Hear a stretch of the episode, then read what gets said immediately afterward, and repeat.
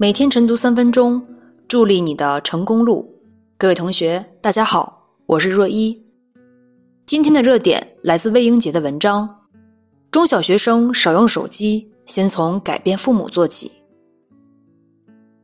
中小学生过度使用智能手机是一个让学校和父母焦虑的话题。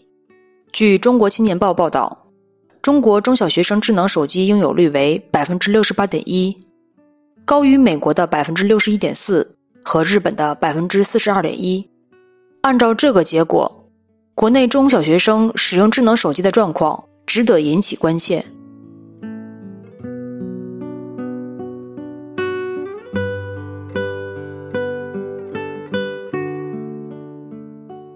智能手机的各种便利之处，比如看新闻、刷朋友圈、听歌、购物、查违章、交话费，都可以在智能手机上完成。又如自拍一族，随时随地可以来张自拍上传。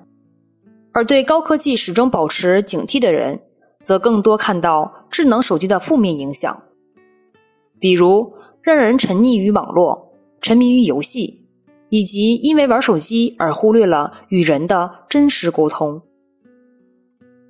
同样，家长们对智能手机也是又爱又恨，只不过是自己用的时候爱，孩子用的时候恨。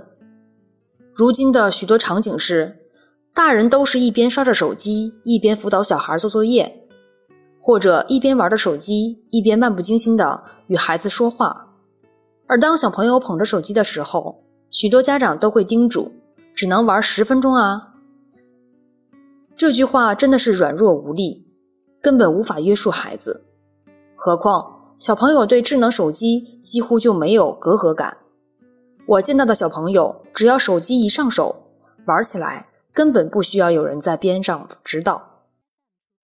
这就造成许多小孩因为玩手机时间太长，影响了学习，也影响了视力。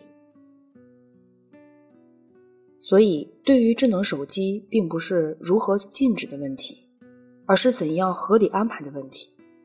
而在这个事实上，其中主要推动力还是在于家长。要让孩子合理使用智能手机，关键在于父母改变自己的行为习惯，不要在孩子面前做坏榜样，频繁使用手机，或者不看场合的玩手机。对小朋友使用手机也没必要一刀切的禁止，毕竟这就是他们所处的时代特征，也是他们的一种学习途径和社交方式。只是要做好规矩，什么时候可以玩，什么时候不能玩，而且说到就要做到，而不能随意改变规则。